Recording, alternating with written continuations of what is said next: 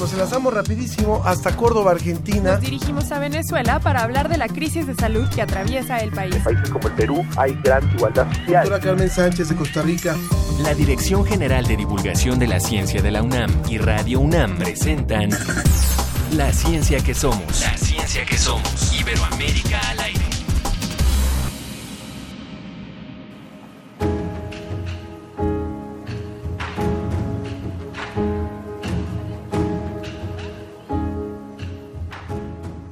Muy buenos días, nos da muchísimo gusto iniciar este año y esta emisión de La Ciencia que Somos. Hoy viernes 3 de enero del año 2020. De esto le vamos a hablar. ¿Cuáles son las nuevas investigaciones y los avances que hay sobre el VIH-Sida en Iberoamérica? Les hablaremos sobre este tema que fue el que abordamos el 13 de septiembre del año pasado. Brasil y México son los países que más desechos producen dentro de la región de Iberoamérica. Un tema que mencionamos en agosto, igual también del año pasado, y que recuperamos en este programa. Mándenos sus comentarios a nuestras redes en Facebook La Ciencia que Somos o en Twitter arroba Ciencia que Somos. Yo soy Ángel Figueroa, iniciamos La Ciencia que Somos. ¿Cómo ves?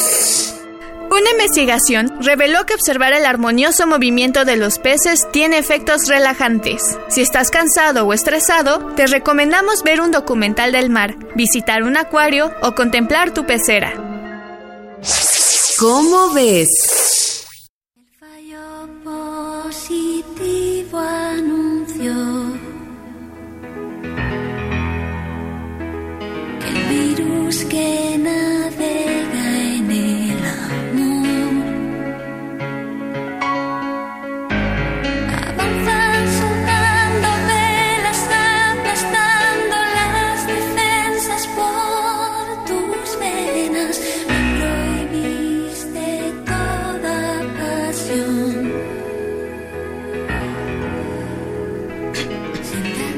Estamos listos, eh, estamos ya sobre la mesa y antes de presentar a nuestros invitados, quiero repetirle a usted eh, nuestras vías de contacto para que puedan participar con nosotros. En redes sociales, en Facebook, La Ciencia que Somos, Twitter, arroba Ciencia que Somos.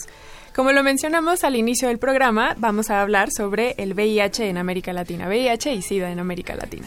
Y para eso tenemos a nuestros invitados del día de hoy.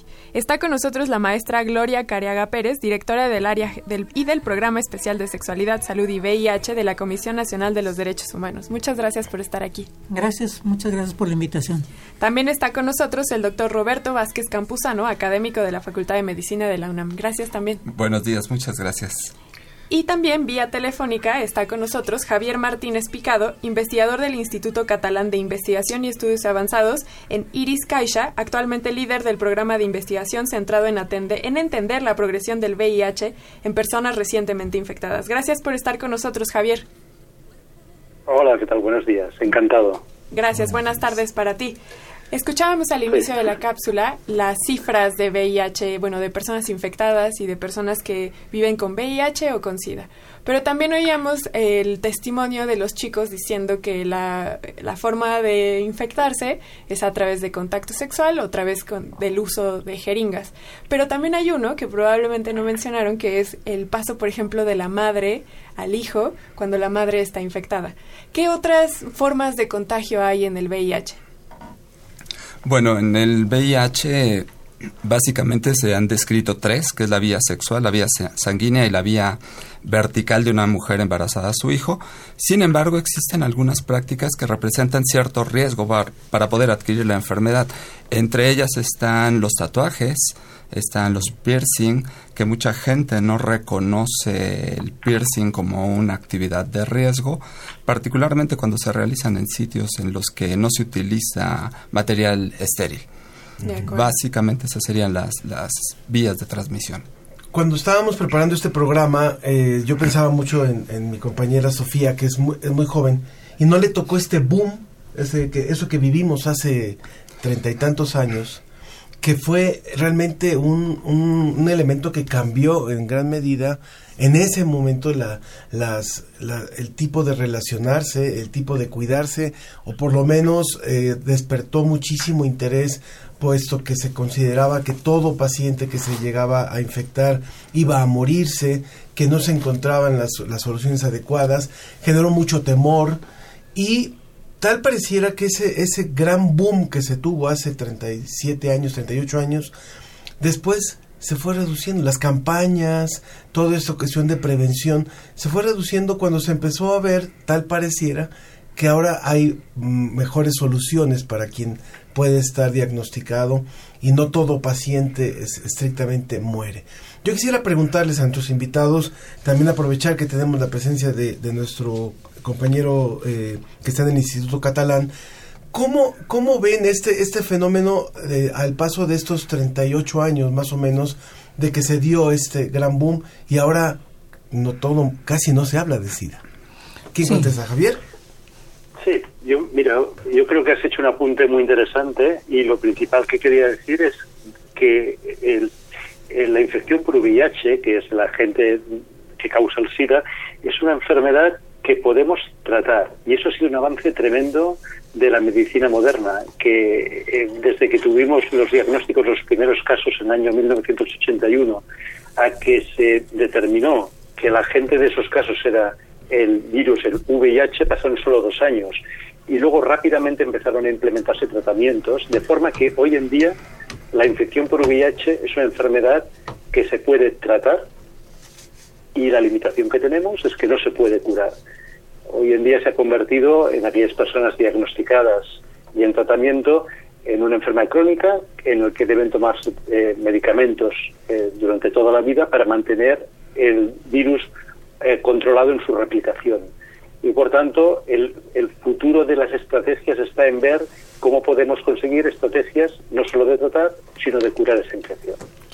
Justo habla usted, eh, Javier, de las estrategias y quería más o menos apuntar de eso con Gloria.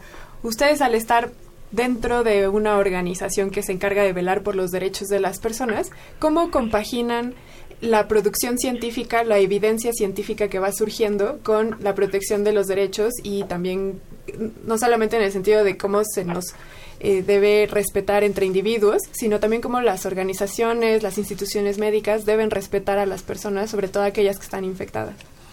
Sí, bueno, yo creo que, que el fenómeno del VIH nos plantea distintos desafíos, ¿no? Por una parte es si el- cómo nosotros garantizamos el derecho a la salud. O sea, precisamente como estaba señalando, pues es eh, la universalidad de la atención eh, de quienes viven con VIH ha sido uno de los desafíos más importantes que los sistemas de salud han pretendido abarcar.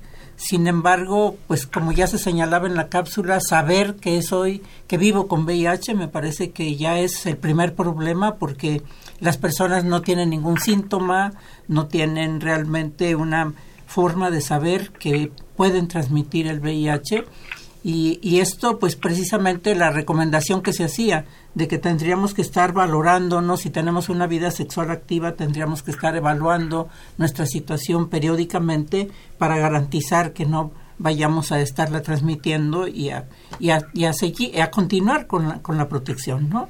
Y me parece además que el hecho de que no haya habido una discusión suficiente alrededor de la sexualidad, sobre todo en un país como el nuestro, ¿no? En donde pareciera que una vez que nos enfocamos a la atención, nos hemos desvinculado prácticamente en su totalidad de la prevención, porque sí ha habido algunos intentos, comentábamos, de parte del gobierno para realizar algunas campañas de prevención, pero hay un ataque permanente para mantener a la sexualidad silenciada, oculta, y que eso ha dificultado de manera importante. Lo que vemos hoy día es que las personas con VIH empiezan a aparecer a edades también mucho más tempranas, puesto que la vida sexual también está apareciendo más temprano en nuestra población.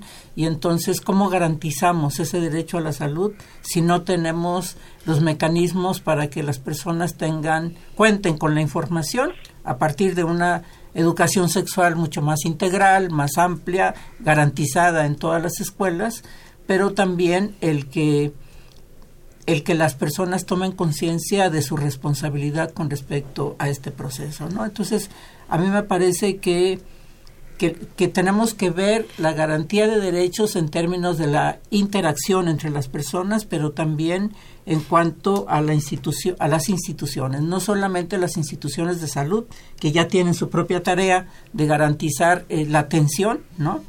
Pero la- las otras instituciones que tienen que ver con la juventud, tienen que ver con eh, la educación, ¿no? Que, que también tienen un papel importante en esta prevención sobre todo del VIH, porque además justo estábamos comentando, si México, si en México tenemos más de 200 mil personas registradas que viven con VIH y no todas están en atención, no todas tienen los mismos accesos, entonces ahí tenemos un problema del derecho a la salud claramente diferenciado por la zona en que viven, por, por los servicios a los que pueden eh, hacer uso. Entonces, hay muchos factores que, que participan en esto, ¿no?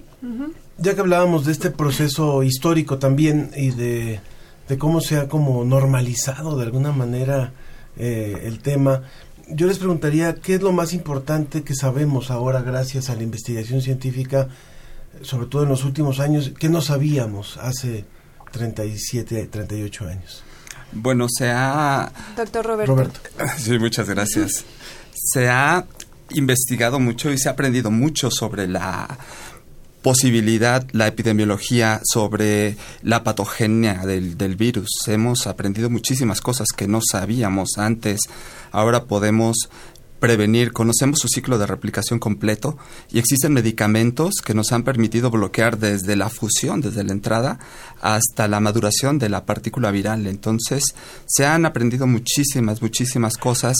La gente, y volviendo a este tema de que se ha normalizado la, la epidemia, se ha acostumbrado hasta cierto punto a convivir con el, con el VIH y la Organización Mundial de la Salud a través de la ONU-SIDA han planteado la estrategia para terminar con la epidemia para el 2030. Entonces tenemos un reto bien, bien importante para poder avanzar en ese sentido.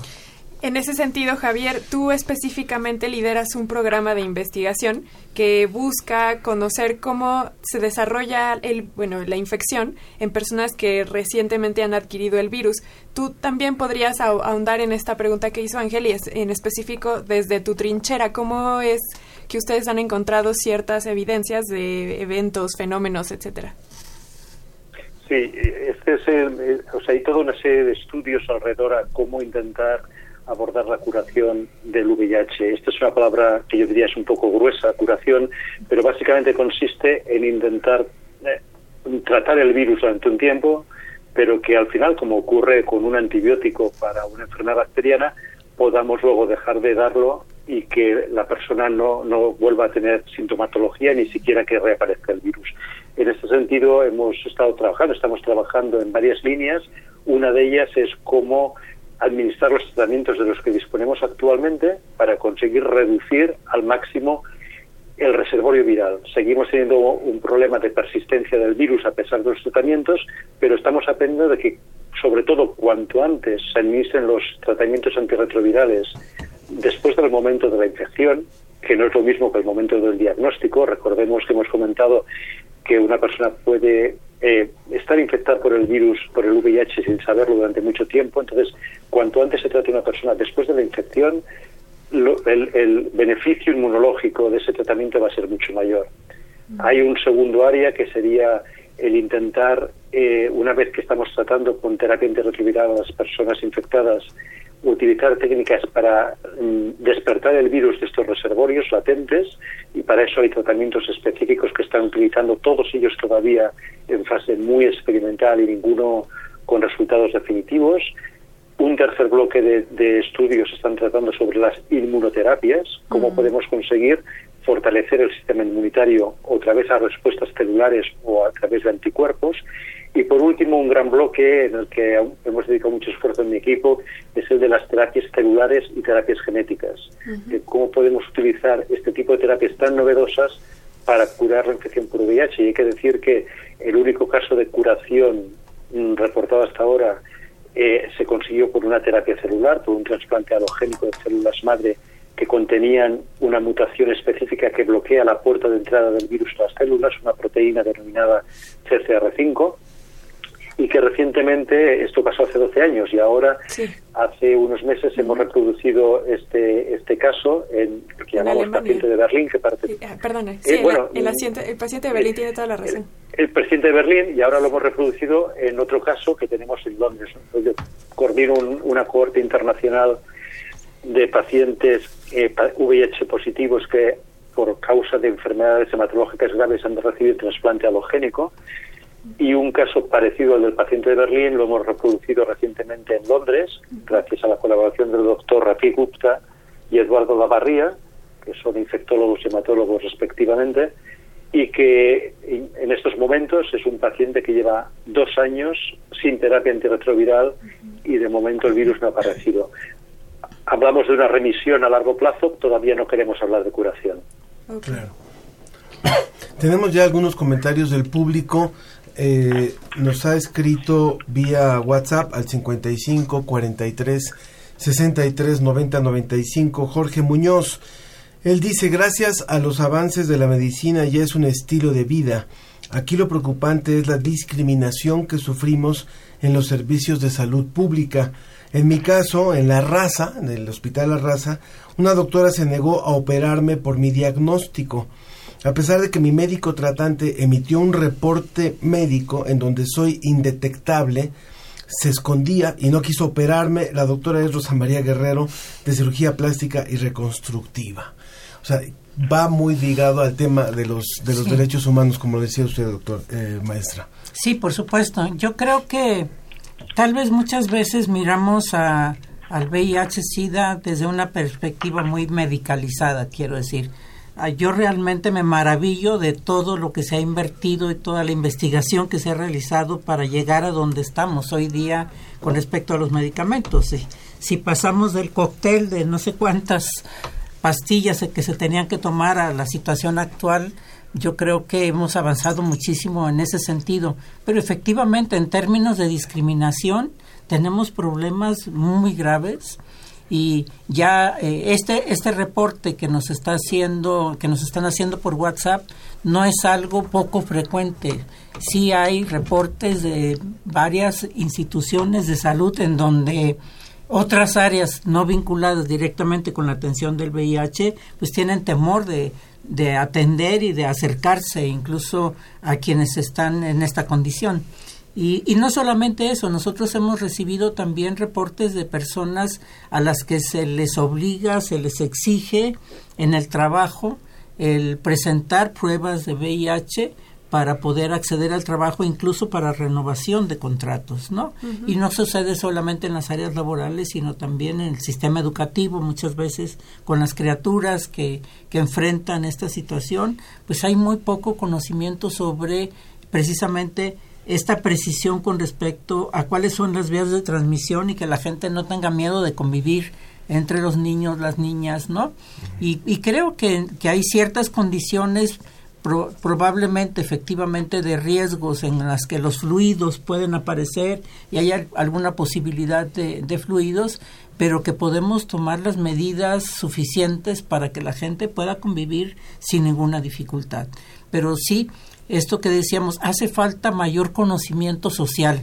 Hay mucho conocimiento médico, pero hace mucho más una hace, hace falta mucho más desarrollar una perspectiva social de qué pasa con, con la interacción social alrededor de eh, quienes viven con VIH, las instituciones y en general dentro de nuestra sociedad.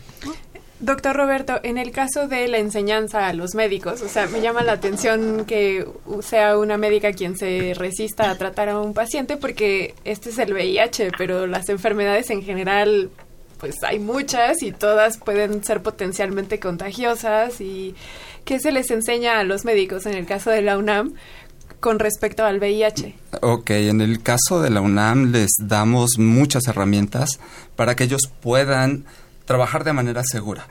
Existe algo que se llama bioprotección, equipo de seguridad personal, bioseguridad en general, y tratamos de inculcarles un trabajo seguro siempre, no solamente con VIH, sino con todas las enfermedades infecciosas que ellos se van a encontrar en el camino laboral. En el caso particular de VIH, les enseñamos lo más básico que necesitan de inicio en la, en la carrera, asociado a la sintomatología, asociado a los mecanismos de transmisión, asociado a la prevención. Y tratamos de concientizarlos para que ellos tengan esa mentalidad crítica y que sepan que una persona con VIH no les va a transmitir la infección solamente por contacto casual. Les recuerdo que estamos conversando con el doctor Roberto Vázquez Campuzano de la Facultad de Medicina de la UNAM, la maestra Gloria Careaga Pérez, directora de área y del Programa Especial de Sexualidad, Salud y VIH de la Comisión Nacional de Derechos Humanos, y con Javier Martínez Picado, investigador del Instituto Catalán de Investigación y Estudios Avanzados en Irsi allá en, en Barcelona, creo, ¿verdad, este, Javier? Y eh, nos, eh, nos volvió a llamar este paciente y quiere participar con nosotros. Jorge Muñoz, eh, y está enlazado vía telefónica. Jorge, muchas gracias por este testimonio. Buenas, buenos días. Creo que lo más, lo más importante también, ya después de que comentamos lo que nos habías escrito, también sería, eh, justo estamos hablando y Sofía le preguntaba al doctor Roberto cómo, cómo estaban preparando a los, a los médicos y a los, a los nuevos médicos. ¿Cuál, después de tu experiencia de vivir este tipo de discriminación, ¿cuál sería lo, lo que aportarías para poder sensibilizar a las generaciones de médicos en padecimientos como este? Mire, aquí yo siento que lo más importante es la apertura que tengan los médicos. Se supone que cuando estudian medicina saben a qué se enfrentan y no es justo que traten, nos traten así. Creo que estamos en la casa de jabonero y que no cae resbala. Yo estoy en esta situación, puede ser un familiar de ellos y creo que no les gustaría que los trataran así. Aquí lo que me sorprende es que esta doctora tenga este, residentes a su cargo y los, los les esté, enseñando esta manera de discriminar a las personas. Creo que aquí es sensibi- sensibilizar a la doctora para que tenga esa apertura y a todos los médicos en general porque pues es es algo sorprendente que a pesar de que tenía un reporte donde soy indetectable y que no se podía contagiar, la doctora se negó a operarme. Durante un año me estuvo aplace y aplace y aplace y ya cuando me dirigí con el, el, el encargado de cirugía plástica me dijo que el instituto no contaba con los procedimientos necesarios para poderme atender a mí. Es algo sorprendente que un, un instituto tan grande como es el IMSS más la raza tenga, tenga este tipo de respuestas. Claro. ¿Algo más que quieras comentar, Jorge, para terminar? Aquí- yo siento que aquí es importante sensibilizarlos porque muchas veces esto nos hace que ah, optemos por otras medidas, otras salidas. Yo supe a dónde dirigirme, pero hay gente que no lo sabe y se queda con la, la, la manera de que le hicieron tratar mal y con ese pesar de que no te no eres digno de recibir una atención médica. Diciendo que es importante eso. Te agradezco Y muchísimo. Sí, gracias. No, muchas gracias a ti. ¿Querías decir algo más? No. Bueno, Jorge, Jorge Muñoz, que nos ha dado su testimonio. ¿Algún comentario sobre esto? Pues Pues, mira, sí. Mira, yo creo, como yo decía, efectivamente nosotros en la comisión eh, tenemos, eh, recibimos varias quejas de, de este tipo de atención, ¿no? Lo que nosotros y ahora últimamente, sobre todo a partir del desabasto que se dio en, en este inicio del año, pues sí hemos, sí se ha incrementado de manera sustantiva el que las personas estén acudiendo a la Comisión Nacional y sobre todo nos llama la atención que hay un foco principal eh, de quejas en el Instituto Mexicano del Seguro Social, en el ISTE, en donde pareciera que ha habido más dificultades para que la gente tenga garantizado su, su derecho a la salud. Y creo que que ahí pues nosotros les, les pediríamos a las personas que enfrentan eh, esta condición pues que se dirijan a la Comisión Nacional de Derechos Humanos ya sea por teléfono al 55 53 77 3500 o que nos envíen un correo al programa VIH arroba cndh.org.mx. ¿Podemos repetir el teléfono, por favor? Si el teléfono es el 55 53 77 3500 o el correo que es programa VIH arroba cndh.org.mx. Muy bien. Javier, Frank también ah, nos pregunta. Sí, Javier, aprovechando que tú también trabajas con pacientes, eh, mi pregunta es, a veces, por ejemplo, en el caso, yo, tú ya nos mencionabas al caso de este paciente en Europa que fue tratado primero en Alemania, luego en Inglaterra, los pacientes a veces cuando tienen este diagnóstico ellos voluntariamente acceden a participar a estos eh, estudios científicos o cómo es la relación científico-paciente en el caso del VIH. La verdad es que la, la, la, comunidad de personas infectadas por VIH son una comunidad extremadamente eh, culta y participativa en todo lo que tiene que ver con la investigación médica y extremadamente proclives a, ofrecerse eh, a estudios, estudios clínicos. Ah, incluso sabiendo que algunos de estos estudios no pueden reportarles unos beneficios inmediatos. Nosotros prácticamente todos los estudios que realizamos en nuestro instituto se hacen siempre de la mano de, grupos de personas infectadas que nos ayudan en el, en el, refinamiento de los estudios clínicos, incluso algunas veces en el refinamiento de estudios que no, no tienen objetivos directamente sobre pacientes, sino que están todavía en fases preclínicas que llamamos, y nos, nos ayudan a orientar cómo tenemos que eh, organizar los estudios para que tengan la máxima um, garantías de, ejecución en, en, de la forma correcta. Esto lo hacemos de forma rutinaria, se hace en nuestro centro, pero se hace también en los diferentes proyectos europeos que tenemos y creemos que es una forma de aproximar la ciencia a la comunidad, a las personas que viven infectadas con VIH o a las personas que viven en, en la comunidad de eh, advocates que decimos que personas con VIH. Entonces creo que es muy importante que sigamos manteniendo esa interacción entre ciencia y comunidad. Claro, por supuesto. Pues muchas gracias, muchas gracias a los tres. Doctor Roberto Vázquez Campuzano, académico de la Facultad de Medicina de la UNAM, maestra Gloria Cariaga del, de, la de la Comisión Nacional de Derechos Humanos y también Javier Martínez Picado del Instituto Catalán de Investigación y Estudios Avanzados de Irsi Caixa. Muchas gracias a los tres por haber participado con nosotros. Vamos a una pausa y continuamos. Esto es La Ciencia que Somos. Síguenos en Twitter. Arroba Ciencia que Somos. Búscanos en Facebook. Como La Ciencia que Somos.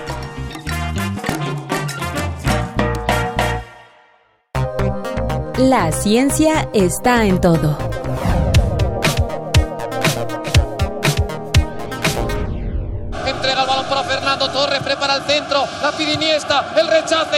Rechace para Iniesta, Iniesta. no hay fuera de juego, vamos Iniesta. ¡Iniesta! ¡Gol! ¡Gol! ¡Gol! ¡Gol! Stamford Bridge! ¡Gol! ¡El dios del fútbol! ¡Gol!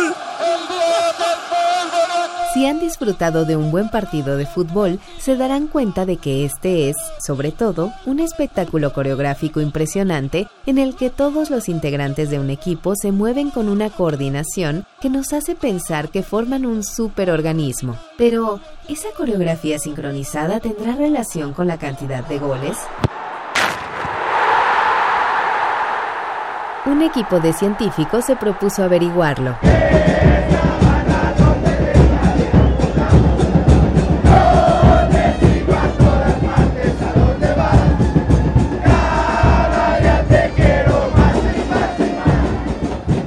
Marcus Franciscus Mueller y colegas del Centro de Investigación en Ciencias de la Universidad Autónoma del Estado de Morelos, en México, se dedican a estudiar la influencia que tienen los estímulos acústicos o el sonido en el desempeño de las personas. Por ejemplo, en los humanos, el ritmo actúa como un marcapasos que aún sin que lo advirtamos estimula nuestro sistema motor, como cuando escuchamos música y, distraídamente, llevamos el ritmo con el pie. Los investigadores querían saber si el ritmo acústico afecta la coordinación entre un grupo de personas y mejora la interacción del conjunto.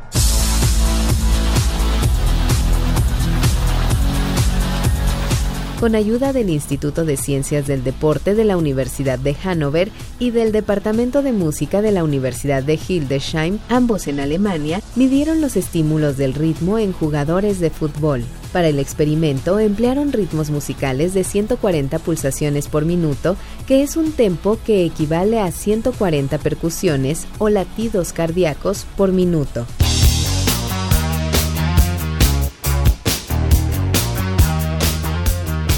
¿Recuerdan Beat It de Michael Jackson? O para no ir tan lejos en la historia, el remix o remezcla de Lady Gaga, The Age of Glory? Ambos tienen un ritmo de 140 pulsaciones por minuto. Los investigadores formaron equipos de futbolistas que realizaron sus rutinas normales de ejercicios. pero en algunas ocasiones el entrenamiento se acompañó con un ritmo sincrónico de 140 pulsaciones por minuto. De portero. Otras veces, como un control para comparar, los jugadores hicieron sus ejercicios habituales sin música de fondo. Los resultados indicaron que, cuando los jugadores tenían el acompañamiento del ritmo, se producía un aumento estadístico notable en la cantidad de goles anotados, 30% más goles en comparación con aquellos que no fueron acompañados por el estímulo musical. Los científicos piensan que es posible que los ritmos musicales mejoren la coordinación interpersonal porque existe una fuerte conexión entre las zonas cerebrales llamadas corteza auditiva y corteza motora, lo que permite que el sonido ayude a coordinar los movimientos individuales. En consecuencia, cuando todo el equipo escucha el mismo ritmo, es posible que también se sincronicen los movimientos del grupo. De hecho, estudios independientes señalan que cuando las personas de un grupo se mueven de manera sincronizada, como en un ballet, el ritmo facilita que cada integrante pueda predecir el siguiente movimiento, facilitando la acción en conjunto. Pero otro experimento indicó que no siempre es así.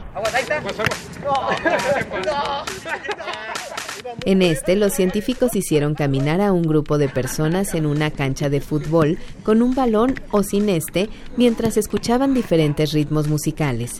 Aunque cada individuo modificaba la frecuencia de sus pasos conforme cambiaba el ritmo musical, su marcha no siempre se sincronizaba con la de los demás. Es decir, en general, los varones se coordinaban mejor cuando el ritmo era de 140 percusiones por minuto, igual que en el experimento de los futbolistas, lo que sugiere que los ritmos musicales sí pueden influir en el nivel de atención. Sin embargo, las mujeres no presentaron el mismo efecto. Es probable que esto se deba a que el ritmo con el que se sincronizan las chicas simplemente sea distinto al de los hombres, una cuestión que los investigadores continuarán estudiando.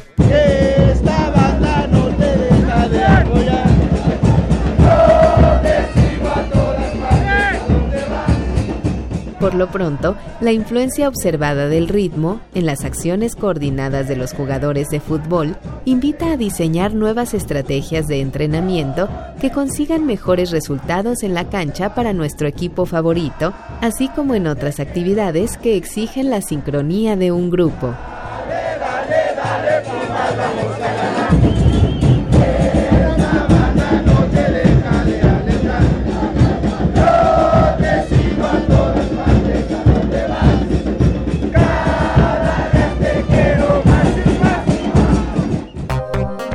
La ciencia está en todo.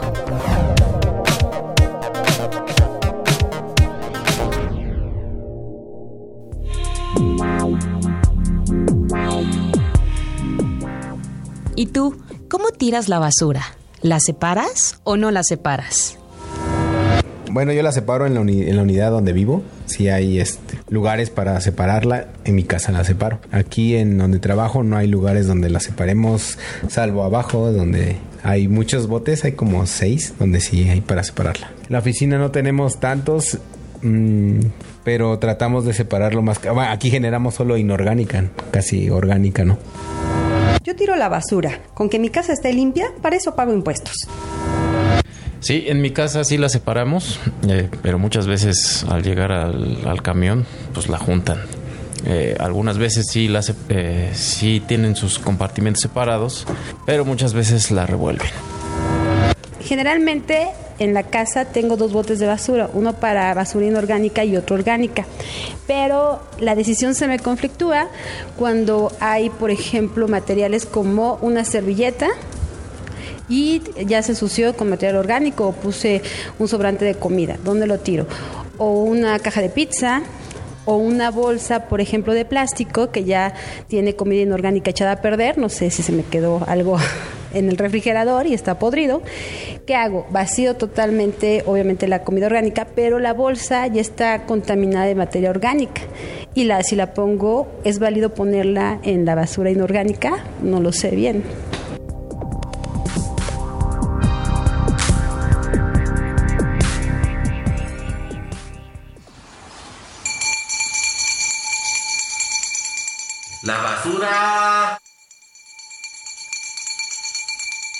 La basura es uno de los principales problemas de Iberoamérica. Las enormes toneladas producidas al día y el manejo al aire libre de los residuos afecta la salud de sus habitantes y está contaminando los suelos, el agua y el aire. Hola, ¿qué tal? Mi nombre es Javier Méndez, soy trabajador de limpia de la Ciudad de México. Eh, llevo laborando este 10 años aproximadamente y es un gusto seguir sirviendo este, este oficio, pues muy noble. Pues en mi tiempo que llevo este, laborando en, este oficio, eh, me doy cuenta que el, del 100% de la población aquí en la Ciudad de México, el 50% este, sí la separa, sí sigue ese programa que implementa el gobierno para poder separar la basura. Eh, el otro 50 no, porque existen diferentes factores como puede ser eh, en que en su colonia no exista un camión separador, entonces ellos al momento de separar la basura, este y al momento de entregársela al camión, pues el camión al no tener el mismo equipo de un camión nuevo de separación, pues la avienta toda revuelta, entonces pues ahí el trabajo o el esfuerzo que tiene que realiza la gente este pues se ve ahora sí que desperdiciado, entonces pues también puedo decir que en la Ciudad de México pues el 50% de la del equipo para separar la basura este todavía mm, tiene deficiencias porque son camiones ya muy viejos este y pues no tienen como tal este el equipo para poder llevar una separación desde que la basura sale de la puerta de la casa. Entonces este pues poco a poco se siguen este eh, mejorando las unidades porque siguen entregando unidades nuevas para la separación pero aún así falta mucho. Se está avanzando muy poco pero ya a comparación de hace unos años pues ya por lo menos el 50% de la gente ya separa la basura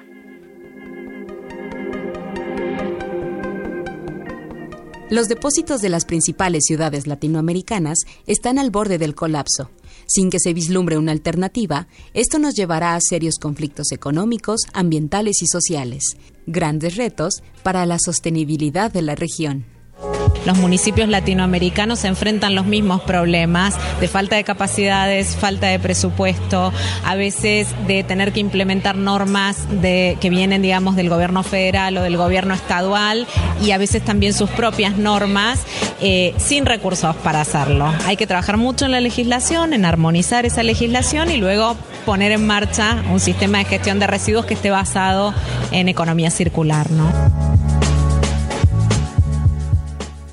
Un tercio de todos los residuos urbanos generados en América Latina y el Caribe aún terminan en basurales a cielo abierto o en el medio ambiente, por lo que la poca capacidad de reciclaje es otro de los retos que afronta la región los residuos, aproximadamente una tercera parte, en promedio en la región, todavía están acabando los vertederos a cielo abierto, en los basurales. Entonces, en primer lugar, nos parece que a corto plazo esa debería ser una de las acciones prioritarias de todos los países, erradicar esta práctica. Por otro lado, el otro tema es el, aprovechamiento de los recursos o la falta del mismo. Actualmente, si bien es variable entre países y los datos no son suficientemente eh, consistentes, pero no se recicla más del 10% en la mayoría de los países, es decir, el 90% de lo que estamos generando acaba en vertederos, en basurales o en rellenos, de, la manera que, de manera que estamos desaprovechando valiosos recursos materiales y energéticos.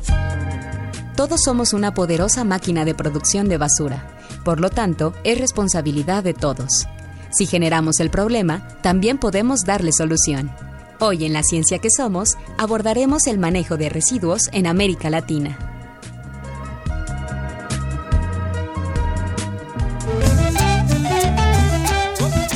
Mesa.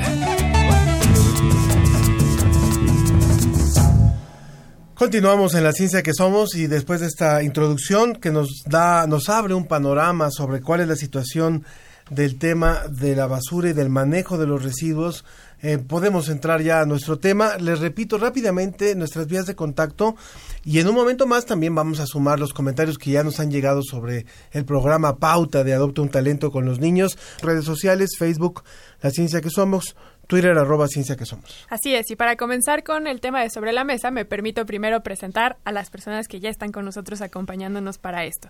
Está con nosotros Gabriela Baeza, quien es directora del Movimiento Cero Basura, Proyecto Mundial Zero Waste. Ella es licenciada en Ciencias Ambientales, maestra en Ciencias en Desarrollo Sustentable, asesora de la Cooperación Alemana al Desarrollo Sustentable y economista ambiental. Muchas gracias por estar aquí. Muchas gracias por la invitación. Gracias. También está con nosotros el doctor Javier Aguillón Martínez, investigador del Instituto de Ingeniería de la UNAM y bueno, también a lo largo del programa daremos todos sus créditos. Muchas gracias, doctor. Sí, buenos días a toda la audiencia. Gracias por la invitación. También está Jordi Pont, quien él pertenece a la Oficina Regional del Programa de la ONU para el Medio Ambiente y que ahora está en Panamá. Hola Jordi, ¿cómo estás? Hola, buenos días. Eh, muchas gracias también por la, por la invitación. Gracias por estar aquí. Eh, escuchábamos al inicio la cápsula introductoria que daba un poco el contexto de la situación de la basura desde la perspectiva de las personas que vivimos en la Ciudad de México, que es la separación de la basura. Sin embargo, esto es relativamente reciente y tampoco ocurre en todo el país. Y supongo que, no, bueno, no sé cuál sea la perspectiva iberoamericana, pero ¿por qué habríamos de implementar una política pública de separación de basura? ¿Cuál es la importancia de esto? Para comenzar con el tema, ¿quién quiere contestar primero? Bueno, Gabriela. sí, eh, yo considero que debemos de ya ejercer eh, los ciudadanos como buscar que se implementen políticas públicas, pero de hecho mi proyecto va mucho más allá de separar la basura, ¿no? O sea, tienen que ser políticas públicas que vayan encaminadas hacia que no exista la basura, ¿no? O sea, es todo un nuevo paradigma que es el movimiento de cero basura, zero waste, que justamente bueno, yo soy parte del movimiento y desde hace tres años trato de producir la menor cantidad de basura, o sea, acercarme al cero individualmente, pero ese movimiento lo que busca es que la basura no exista, que los rellenos sanitarios ya no existan, que digamos que es prevenir mucho antes de, pensar en depositarla en un sitio de disposición. Es decir, ni siquiera pensar en que debemos separarla, es decir, no debemos producir nada. Ah, digamos que obviamente es por pasos. Sí, la separación claramente es un, es un paso principal, pero digamos que la separación no es la solución a los residuos, ¿no? Desde mi punto de vista, la solución a los residuos tiene que venir desde antes, desde la, no desde la fuente. En el caso Jordi Pont, si nos vamos al contexto iberoamericano y al contexto latinoamericano, bueno, iberoamericano, porque sabemos que también España tiene terribles problemas de vertederos al aire libre y de vertederos ilegales. ¿Cuál es eh, realmente el tamaño del conflicto en el que estamos y qué puede ocurrir en los próximos años si no se toman estas medidas de las que habla Gabriela? Jordi.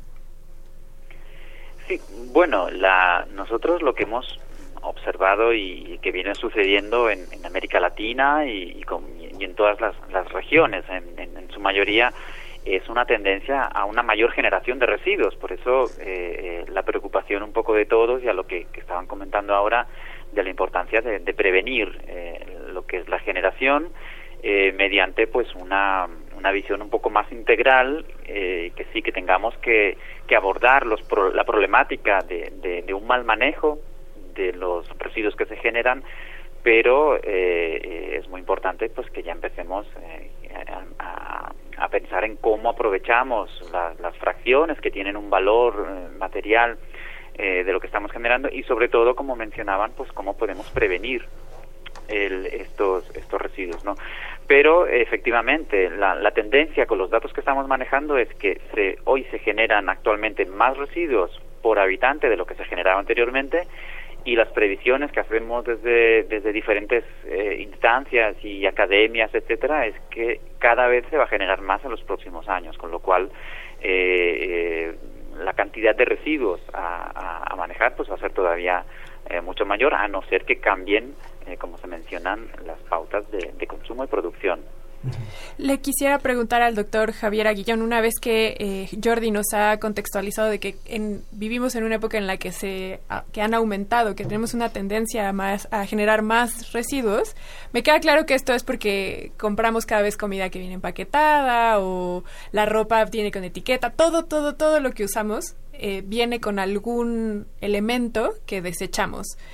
Pero eso, ¿cómo me, me, cuesta trabajo separarlo. ¿Cómo nosotros podríamos evitar la generación de residuos si hay todo un sistema que está generado o que está estructurado para generar esos residuos? Sí, efectivamente. Eh, yo pienso que los aspectos culturales son muy importantes. O sea, la, la, basura es un gravísimo problema a nivel mundial. Se generan del orden de 2 mil millones de toneladas de basura al año. 2 mil millones.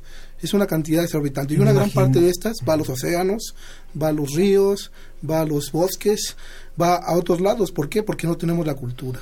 ¿no?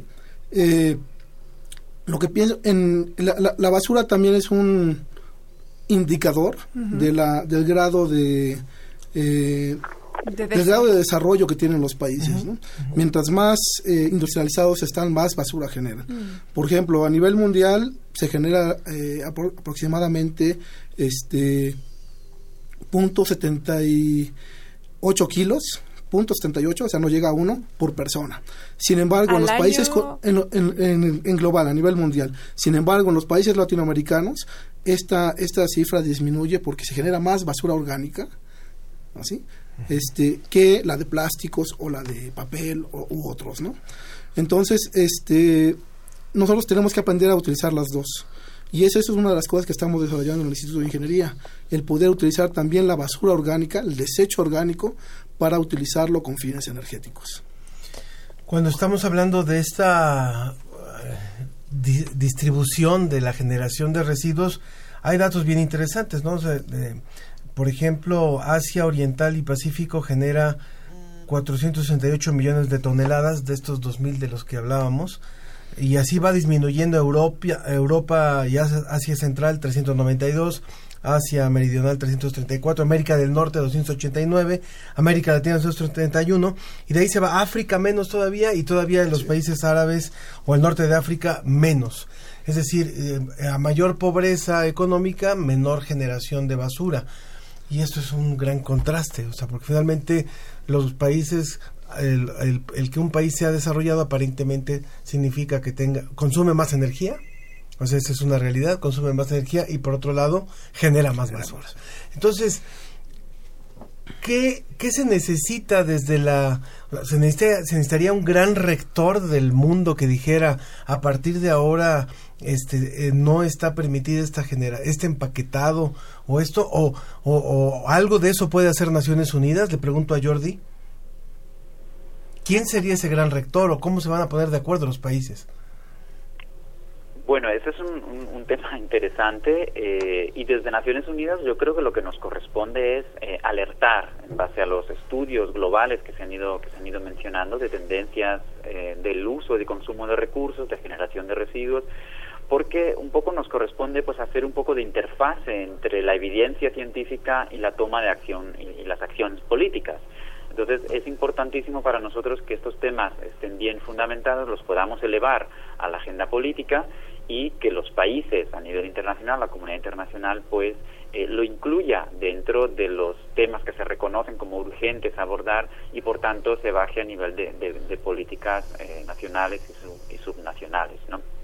Entonces, eh, también un poco a nivel eh, eh, de cambio de, de, patrones de consumo, de, pues, pues esto es un poco lo que, lo que es importante que también vayamos promoviendo, trabajando a nivel de proyectos demostrativos y, eh, y, y, acompañando a los gobiernos a que esto se internalice a través de políticas integrales e innovadoras en conjunto con los diferentes actores como es la empresa privada, uh, la academia y la sociedad civil. Creo que es importante promover un, trabajo concertado. Gabriela, quisiera preguntarte, hemos escuchado ya las distintas voces y lo que se menciona es todos debemos empujar hacia el mismo lado del barco. Sin embargo, también como lo mencionaba el doctor Javier, es verdad que la producción de desechos es distinta dependiendo la economía a la que pertenezcamos y al nivel de desarrollo de la nación en donde vivamos. ¿Cómo es que no, el problema sería que normalizamos el discurso del manejo de los desechos en vez de enfocarnos en que cada quien tiene una responsabilidad distinta, es decir, los países que más contaminan deberían ser los que deberían realizar políticas públicas mucho más duras en sus, en sus naciones y los países en desarrollo somos los afectados por el desarrollo que ellos han generado a costa de nosotros. ¿Cómo es que se normaliza ese discurso del manejo de los desechos y de la generación de desechos?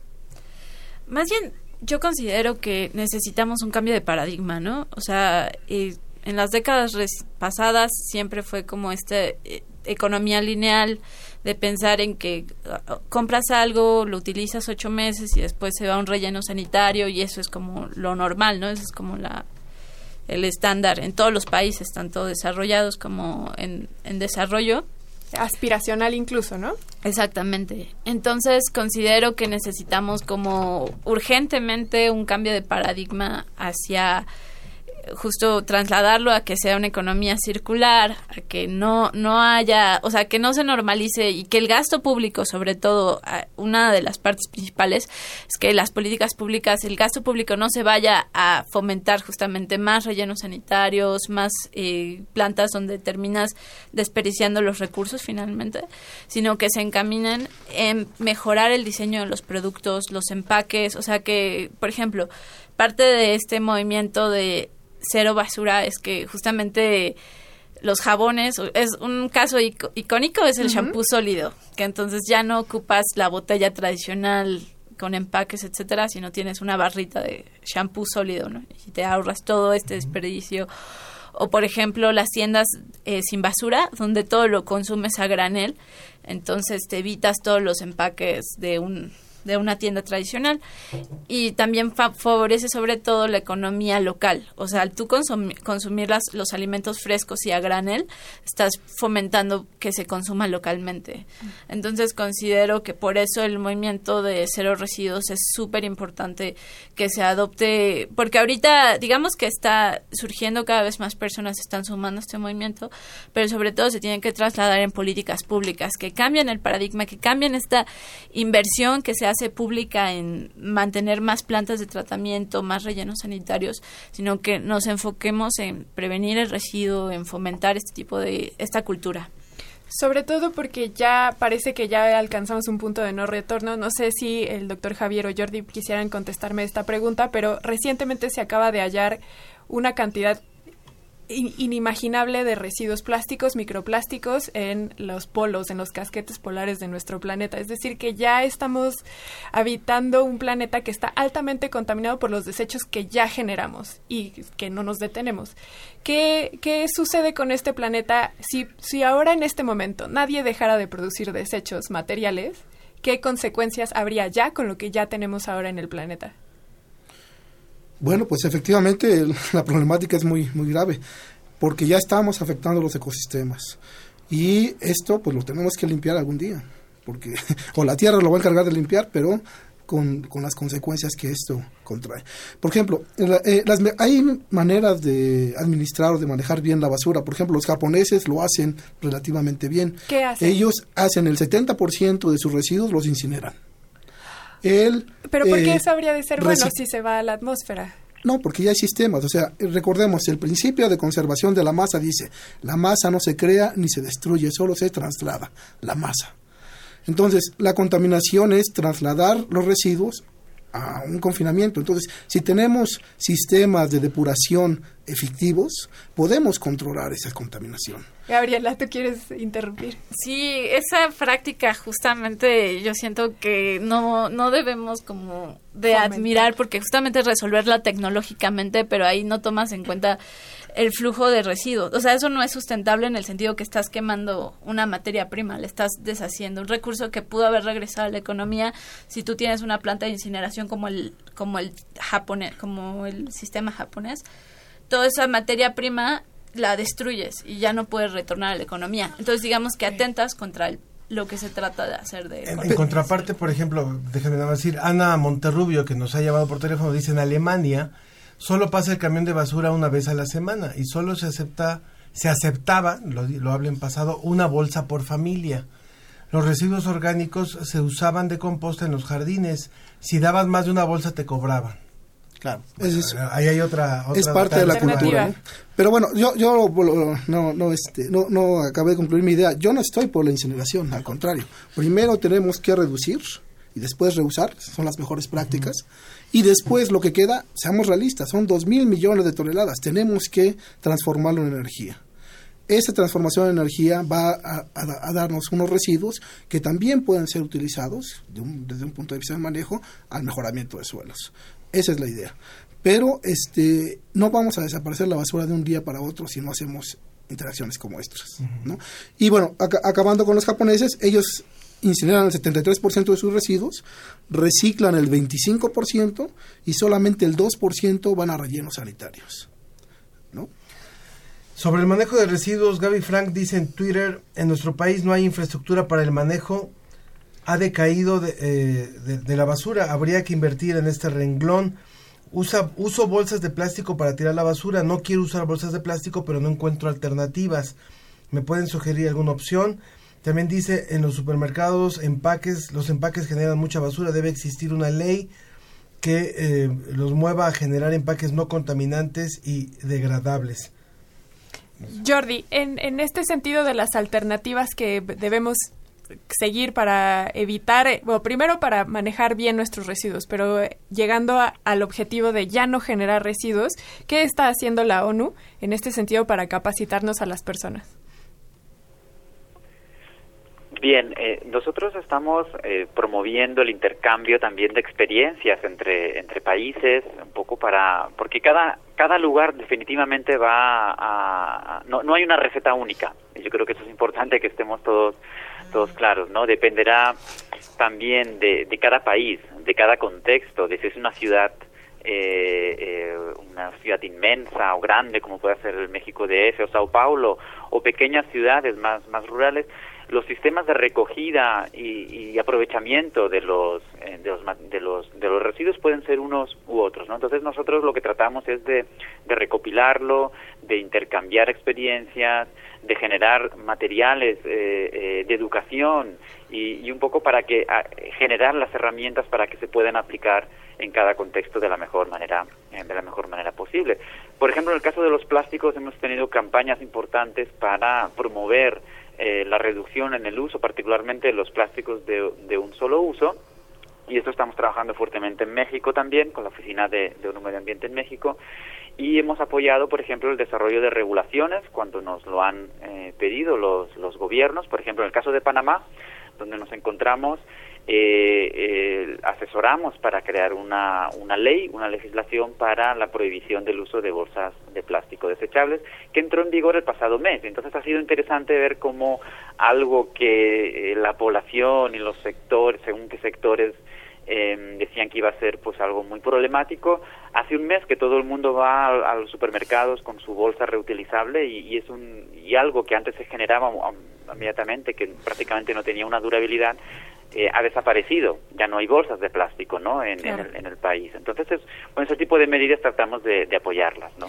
Claro, me queda claro que eh, las políticas públicas ayudan, como bien dijiste en la Ciudad de México, ya se puso la iniciativa que para 2020, corríjanme si estoy en lo correcto, eh, ya no se va a ser permitido el vender bolsas de plástico, pero también es verdad que las acciones que uno realiza ayudan demasiado y parece que se vuelve como un efecto eh, que crece, porque si una vez que tu familia lo hace, tú lo empiezas a implementar y eso ayuda. En el caso de Gabriela, a mí desde que comenzaste la participación en la mesa diciendo yo no genero desechos, me llamó mucho la atención y quisiera preguntarte, ¿qué es lo que haces tú para no generar desechos? Eh, son pequeñas acciones, sobre todo es el cambio de mentalidad, ¿no? Que entiendes como el concepto de cero residuos, pero es súper fácil, son cosas muy sencillas. Llevar siempre una botella de agua contigo para evitar cualquier tipo de botellas plásticas, llevar contigo un contenedor cuando pides comida, en lugar de que te den en un recipiente de unicel o de algún otro material, te llevas tu propio topper, llevar tu propia bolsa al súper, como ya tener este hábito de siempre llevar contigo tus bolsas. Cuando compras a granel, en lugar de usar eh, cuando compro los alimentos, en lugar de comprar empaquetados, llevo mis propias bolsas de tela, entonces los compro a granel y sin empaque. Este tipo de cosmética sólida. Y es toda una cultura que, que es un proceso, ¿no? Hace tres años que yo descubrí el estilo de vida. Es un estilo de vida de cero residuos. Y fue una transición de poco a poco irte deshaciendo de, de, este, de estos empaques innecesarios. Y también es como un cambio cultural de mentalidad sobre los valores, ¿no? Como dejar atrás el consumismo y como enfocarte más en experiencias, en ser, tener, en, en ser en lugar de, de consumir, etcétera. Si usted nos acaba de sintonizar, les recuerdo que estamos hablando con la licenciada Gabriela Baeza, que es directora del movimiento Cero Basura, también con el doctor Javier Aguillón Martínez, investigador del Instituto de Ingeniería de la UNAM, y con Jordi Pon, que es coordinador regional para ONU Medio Ambiente, América Latina y el Caribe. Él se encuentra en Panamá. Y bueno, estamos con este tema sobre el manejo de la basura. Y a mí, me- ahorita que los escuchaba, eh, les quería decir, bueno, la semana pasada o hace dos semanas, ya no, no me acuerdo, este, hablamos del tema justamente de la, de la contaminación invisible. Ah, la semana pasada. La semana pasada, El programa ¿eh? anterior. que era sobre cuánto eh, lo que usamos eh, a nivel de memoria en nuestras computadoras, correos, fotografías, todo lo que está en la nube, cuánto le cuesta al planeta el mantenerlo. ¿Por qué? Porque son grandes servidores que, que necesitan enfriamiento. Luz. Entonces, todo lo que representa ese gasto de energía y decíamos, a lo mejor si yo pienso que yo me llevo mi bolsita al súper, hago muy poco, ¿qué pasa si eso lo hacen 100 millones de personas, no? Entonces creo que en este caso otra vez el efecto el efecto hormiga, podríamos decir, el efecto el efecto colectivo es el que puede realmente lograr algo en tanto no haya un ejercicio rector, eh, no venga una mano superpoderosa a tomar medidas extremas o nos cargue el demonio a todos, ¿no? Porque, porque nos, nos hayamos acabado eso. Pero si no hacemos, si no vienen unas medidas este, que muchas veces en las cumbres ambientales no se logran poner de acuerdo, y hay presidentes de países como, como Donald Trump que no, no reconoce este tipo de cosas, bueno, pues entonces hay que hacer la acción hormiga, hay que hacer la acción colectiva. Ah, Nos llama, nos, nos mandan un mensaje de una organización que se llama Cíclica, que justamente mañana, 17 de agosto a las 8.30 en la, en la colonia Condesa, ahí en el Parque de España, se van a, a- a reunir para limpiar. Esto está invitando a la gente que lleve una bolsa, un, agua y se pongan a limpiar el, todo el parque eh, y, y parte de la colonia Condesa. Genial. También me viene mucho a la mente lo que está haciendo en este momento Greta Thunberg, que es la activista per se, ahora que eh, la más icónica que ahora está en boga, porque para viajar a la cumbre climática en Nueva York, de Europa a Nueva York, ella está viajando en bote para no generar estos residuos, que no es nada más nuestras bolsas de plástico, sino también los automóviles que usamos para transportarnos. Como bien decías, Ángel, el tener nuestro teléfono celular mandando correos electrónicos o mensajes directos, pero también son los viajes que hacemos a otras partes, no solo de nuestro país, sino del mundo, y ella lo está haciendo en bote. Entonces, Jordi, a ustedes ya a nivel más global, ¿Qué, ¿Qué mensaje nos darían para que nosotros también, como dice Ángel, pensemos que nuestras pequeñas acciones sí tienen un impacto positivo?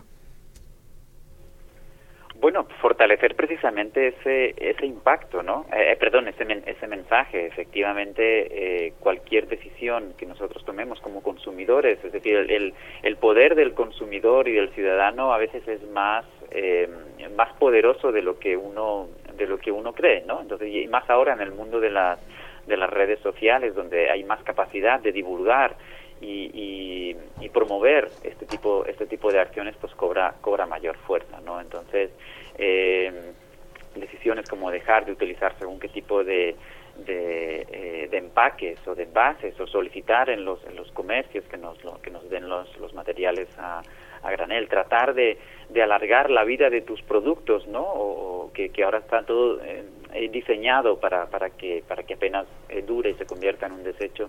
Todo este tipo de acciones pues son eh, siempre suman se pueden convertir en tendencia y, y es algo que al final puede ser más más más poderoso de lo que de lo que uno se imagina a nivel individual verdad Claro. Tenemos un par de mensajes. Diana Elguera, que ya dijo presente. Dice, en mi caso, en un día genero más basura orgánica que inorgánica y pienso que es mejor la orgánica. Claro que hay que ir a los mercados porque al supermercado todo es en envase. Allá hay un principio importante. Nadia Arevalo también nos dice, mi percepción eh, diaria es que la mayoría de las personas no han concientizado en el consumo diario de los artículos tanto orgánicos como inorgánicos. Aún estamos muy atrasados en la toma de conciencia sobre el tema, a pesar de que estamos siendo autores y testigos de nuestra propia destrucción. Este planeta es aún el único lugar donde podemos sobrevivir. Pero lo decía Eduardo Galeano, pequeñas acciones en pequeños lugares, pequeñas personas, ayudamos a transformar, a transformar, yo diría, a valorar nuestra casa, el planeta. Doctor eh, Javier, usted en el caso de representar a la UNAM y dado que esta es la estación de la UNAM, ¿qué está haciendo la universidad en el tema del manejo no solamente de residuos, sino también en los temas sustentables? Sí, bueno, pues ahí yo les puedo platicar un poco sobre mis temas de investigación que se refieren un poco al aprovechamiento de la biomasa, de los residuos biomásicos. ¿Cuáles son estos residuos biomásicos? Las ramas, el pasto de que después de, que ustedes portan, siempre les digo a mis alumnos, ganen o no ganen los Pumas, el pasto en el estadio va a crecer, entonces vamos a tener biomasa para poder este, utilizarla. Estos residuos de jardinería pueden ser transformados en energía eléctrica. Aquí la ventaja es que eh, la planta al crecer absorbe el dióxido de carbono de la atmósfera y cuando hacemos una transformación en energía devuelve ese mismo dióxido de carbono a la atmósfera. Entonces la tasa neta es cero porque no estamos extrayendo del subsuelo dióxido de carbono y lo estamos metiendo al, a la atmósfera fomentando con esto el cambio climático. Es por eso que es una energía sustentable poder utilizar los residuos de manera este, energética. Eh, lo que estamos haciendo son estudios de la gasificación. Esta, esta tecnología produce energía eléctrica sin consumo de agua. ¿Por qué? Hacemos este proceso que es un generador de gas de síntesis, una especie de gas natural que se puede meter a un motor y este motor pues este combustiona ese gas y produce energía eléctrica. Es una manera este, sustentable de poder utilizar estos residuos. Eh, aunque ustedes no lo crean, hay muchos residuos que se pueden utilizar. Por ejemplo, el sargazo, que ahora están muy de moda en las playas mexicanas, y que sobre todo se puede se puede utilizar para convertirlo en energía.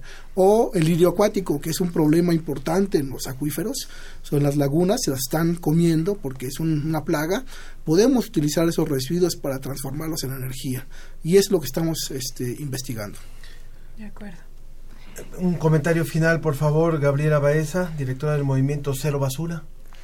Pues yo solo quisiera enfatizar que debemos como de justamente no solo los ciudadanos, bueno, a mí me gustaría que más personas se sumaran a este movimiento, que tomaran pequeñas acciones como para proteger el planeta, pero también que nos involucráramos más justamente en políticas públicas, en la toma de decisiones eh, y tomar un, un rol más activo justamente en ir cambiando este paradigma y, realmente, o sea, mi sueño como es que no exista la basura, es como parte de todas las personas que estamos involucradas en este movimiento, es justamente como realmente, o sea, la basura es una creación humana. En los sistemas naturales no existe la basura. Tenemos que aprender de los procesos naturales para sobrevivir como especie en esta crisis ambiental que estamos viviendo. Entonces, simplemente, pues apoyar a este tipo de movimientos, apoyar estas iniciativas eh, cooperativas, mercados locales, ya se mencionaba, y, tomar un rol más activo dentro de nuestro gobierno y la legislación. ¿Tus redes sociales? De... Ah, me pueden encontrar, estoy en mi blog, es www.proyectocerobasura.com y estoy en Facebook, Instagram, YouTube. Eh, pueden encontrar ahí más información sobre el estilo de vida y también sobre el movimiento. Muchas gracias. Jordi Pon, también, ¿cuál sería tu conclusión sobre esta mesa?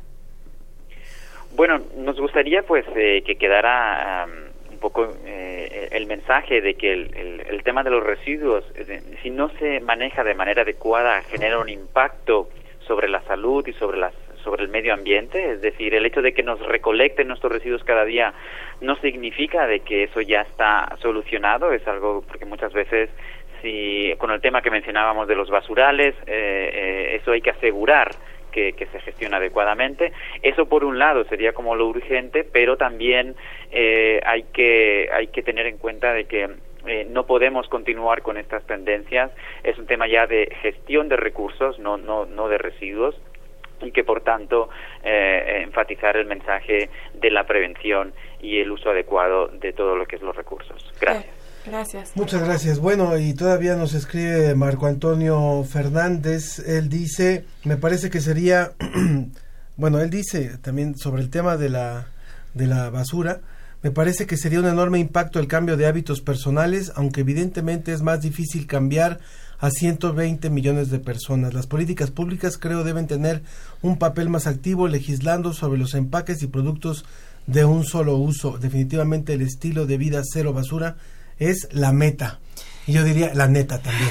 Bueno, Aprovechando también en Twitter, Damián nos dice a nivel negocio qué puedo hacer para reducir todos los empaques y envolturas que salen. Y entonces vamos a aprovechar, doctor Javier, que con su comentario final si nos puede también ayudar respondiendo esta pregunta. Bueno, pues yo este puedo orientar el, el problema desde un punto de vista más científico. O sea, sí está bien reducir, todos debemos de participar, todos debemos de tratar de generar la menos basura posible, pero también tenemos que estudiar el problema y para esto necesitamos estudiantes en ingeniería que puedan dirigirse a estos problemas en específico. Y sobre todo no estoy pensando aquí en la Ciudad de México, sino en otras comunidades donde de plano nada más tiran la basura a cielo abierto o la queman, que está peor todavía porque se contamina todavía más. En Chilpancingo es una práctica común quemar la basura, por ejemplo. se quedó pendiente la respuesta también de, de- de si usar bolsas de, plástico para tirar la basura. Pero bueno, hay muchas cosas que hay que hablar. Rápidamente. ¿ustedes Pues quieren? enfatizar nada más finalmente a, los estu- a, la gente que quiere estudiar ingeniería que se, que se acerque a la, a la, a UNAM tema. para poder eh, afrontar estos problemas. Necesitamos muchos ingenieros que puedan hacer esto. Vamos a un poquito de música. Vamos a un poquito de música para cerrar. ¿Alguna red social de ustedes? Pues www.ingen.unam.mx. Y también le agradecemos a Jordi Pon vía telefónica que se conectó para dar esta visión iberoamericana. Les agradecemos mucho a los tres por haber estado aquí con nosotros en la mesa el día de hoy. Nos vamos con música, escuchando a Natalia Doco, Remolino. Ya que vuelves a mí, sonido del campo. Saben de esta cosa lo del sol. Ve y sacude las penas cerquita del pasto. Pon tu mano pa' que te sienta mejor. Cada cruz que sigues y sigues cargando. Y esa espalda que ya quebraste en dos. Dicen que la calma no llega esperando, puede que sea mejor.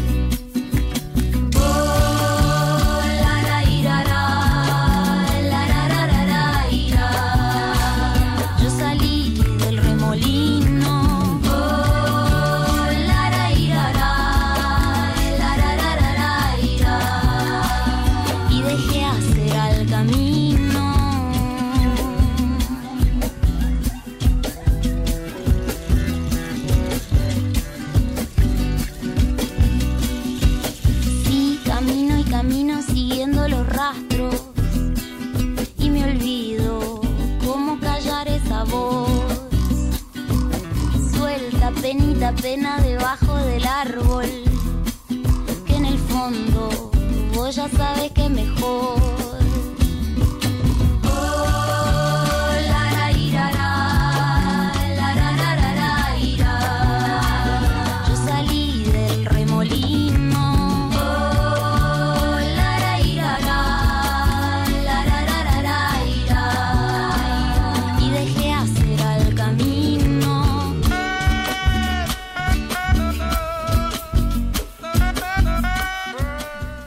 La ciencia que somos. Iberoamérica al aire.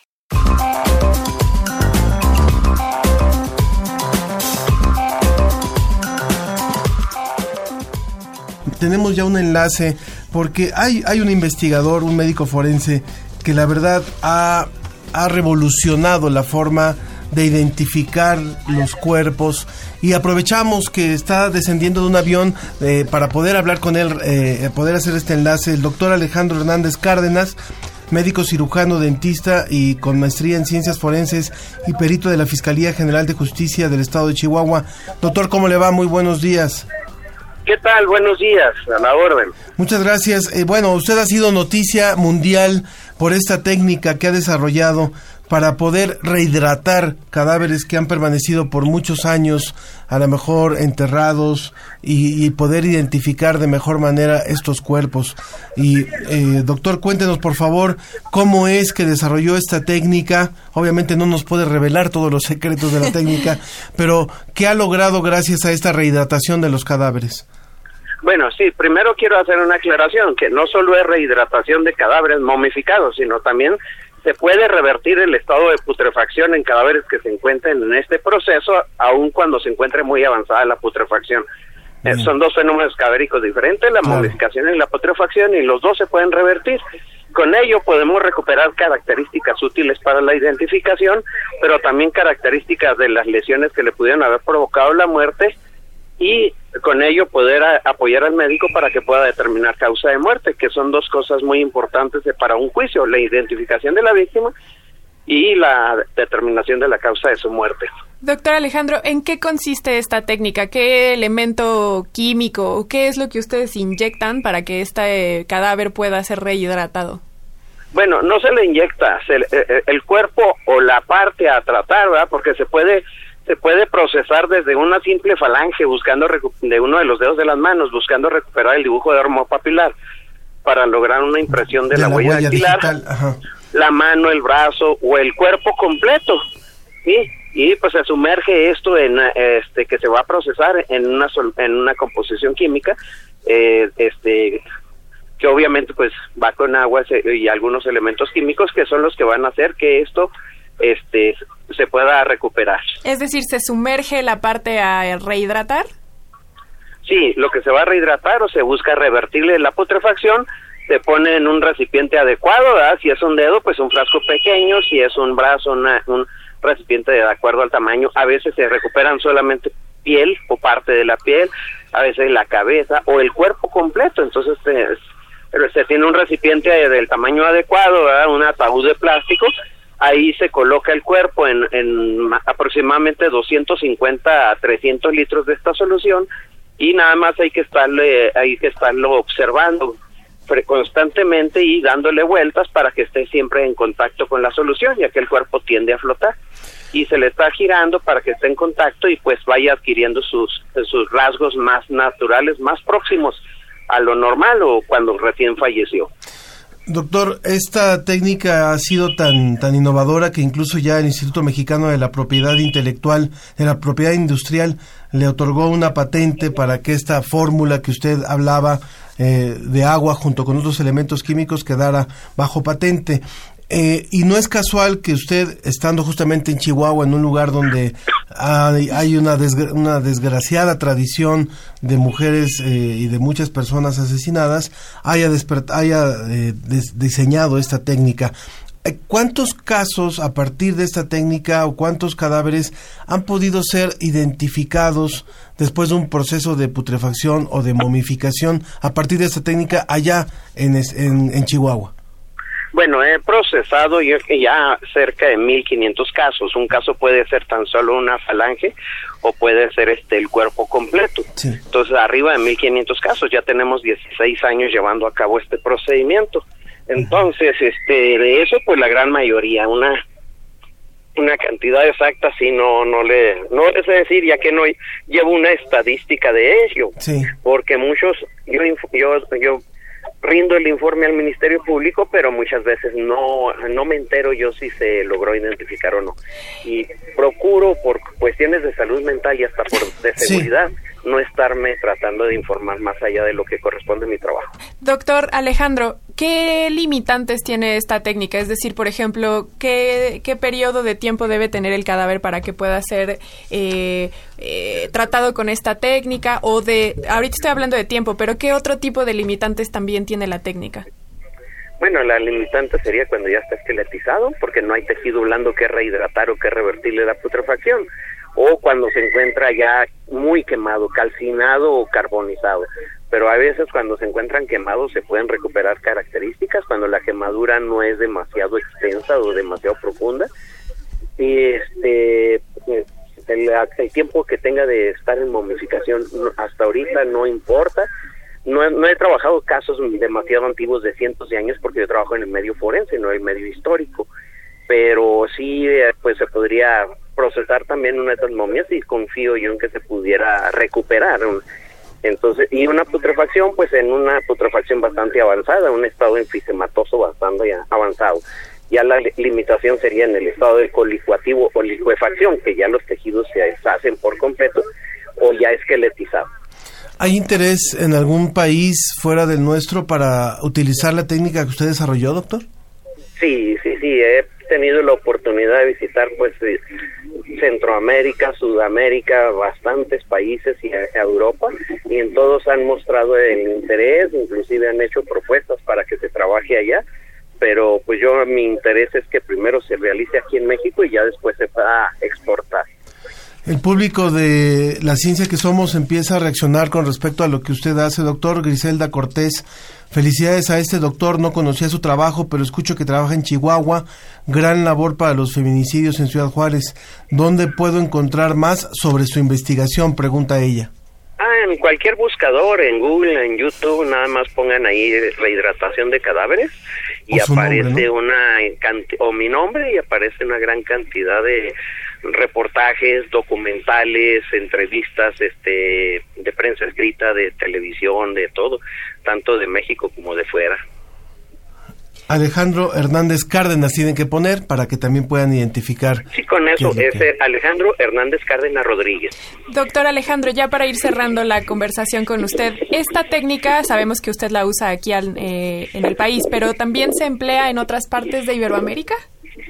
No, en lo que es la rehidratación de pulpejos es algo que se utiliza en todo el mundo, o son técnicas que se utilizan y que existen que para recuperar los pulpejos, pero pues no quiero sonar así pretencioso, pero realmente los resultados so- solamente se logra una impresión del dibujo dermopapilar o la huella dactilar, pero el tejido blando no adquiere los re- las características tan naturales como con esta otra técnica la que yo aplico. Con ella se, se recupera el color, la textura, casi totalmente se pueden observar los poros, la trama de los tejidos lunares, cicatrices.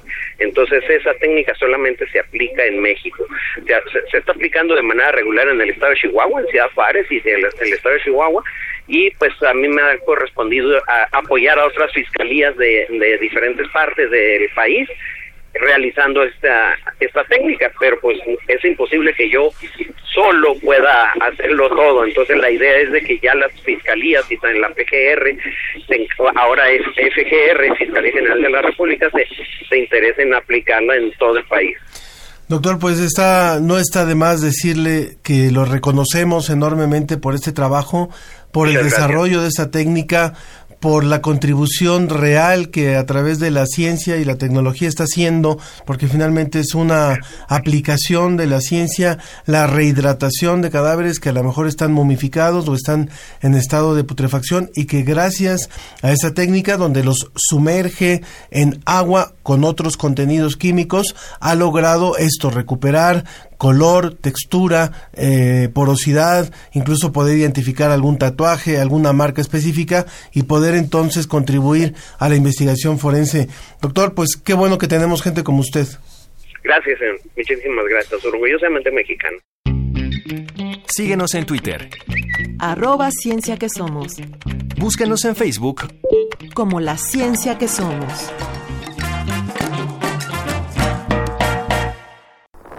La Dirección General de Divulgación de la Ciencia de la UNAM presenta Hashtag Ciencia o Ficción. No existe la proyección astral. Es ciencia. Aunque es muy antigua la idea de que los humanos podemos abandonar el cuerpo durante el sueño, realmente no existe ninguna evidencia de que esto sea real. ¿Quieres saber más? Aquí va. Desde los seguidores de la nueva era hasta chamanes de todo el mundo piensan que es posible entrar en contacto con la inteligencia cósmica durante una proyección astral, también conocida como experiencia extracorporal. De hecho, algunos estudios sugieren que entre 8 y 20% de las personas aseguran haber tenido una experiencia de este tipo en algún momento de su vida. La sensación de que su conciencia, espíritu o cuerpo astral abandona su cuerpo físico. Pero el problema fundamental con esta idea es que la ciencia no ha encontrado ninguna prueba de que la conciencia pueda existir fuera del cerebro, ni trasladarse o proyectarse hacia algún lugar que no sea dentro de tu cabeza. La mejor y más sencilla explicación de este tipo de fenómenos es que se trata de un sueño o de una fantasía. A spirit or a soul or something inside the body that can leave. I was, wow, it's really true. And then one of my friends. ¿No te convences? Verás, investigadores como Susan Blackmore explican que las personas que pasan por estas experiencias tienen una elevada capacidad para ser hipnotizadas y pueden concentrar su atención hasta sumergirse por completo en la película que miran, el libro que leen o en la imaginación que crean. Otros científicos piensan que el cerebro puede ser engañado para creer que su conciencia está en otro lado. Pablo está frente al rótulo, de modo que lo lee correctamente. Se sitúa ahora de forma que pueda ver la imagen del rótulo en el espejo. Ha girado 180 grados respecto a un eje vertical. Por ejemplo, un grupo científico, con una técnica de ilusión y espejos, consiguió que sus voluntarios creyeran que sus cuerpos estaban en otra parte de la habitación. Imagínate, si eso fuera posible, ofrecería incontables formas para ayudar a otros. Tras un terremoto, los viajeros astrales podrían proyectar su conciencia a través de paredes o muros colapsados y dirigir a los rescatistas para salvar vidas. ¿No lo crees? Queremos saber tu opinión. Búscanos en Twitter como arroba ciencia-unam usando el hashtag cienciaficción. Esto